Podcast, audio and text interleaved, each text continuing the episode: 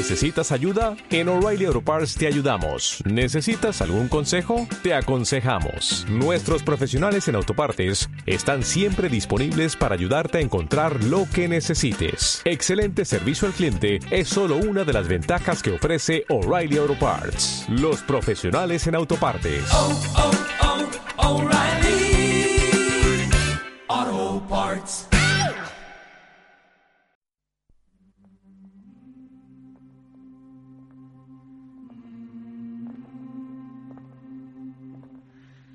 La hormiga y la luciérnaga, de Josephine Ruiz, en la voz de Fermina López.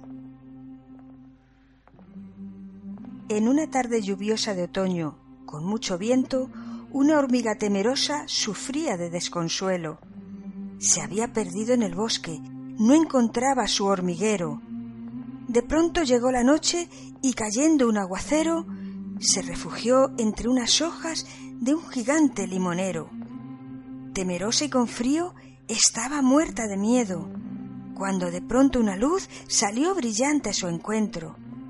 Era una luciérnaga que había escuchado sus ruegos. Le preguntó a la hormiga ¿Qué haces con este tiempo? Le contestó llorosa la hormiga Me he perdido en el sendero, no encuentro el camino a casa, no tengo noción del tiempo. Cuando de pronto un lagarto dispuesto a buscar sustento sacó su lengua larguísima dispuesto a engullirla presto. La hormiga, muy asustada, se escondió en un agujero, pero el lagarto, furioso, insistía en su alimento.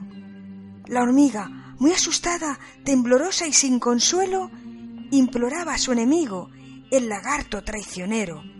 Este ni caso le hacía, solo quería su alimento. Por fin, la luciérnaga dijo, saliendo de un agujero, Súbete en mis alas y emprenderemos el vuelo. Te sacaré de este aprieto, buscaremos tu hormiguero.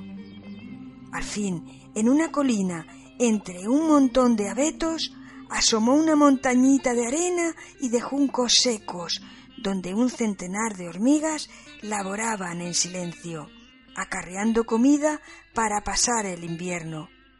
La luciérnaga bajó, dejó a la hormiga en el suelo con su familia, feliz. Y aquí se acaba este cuento.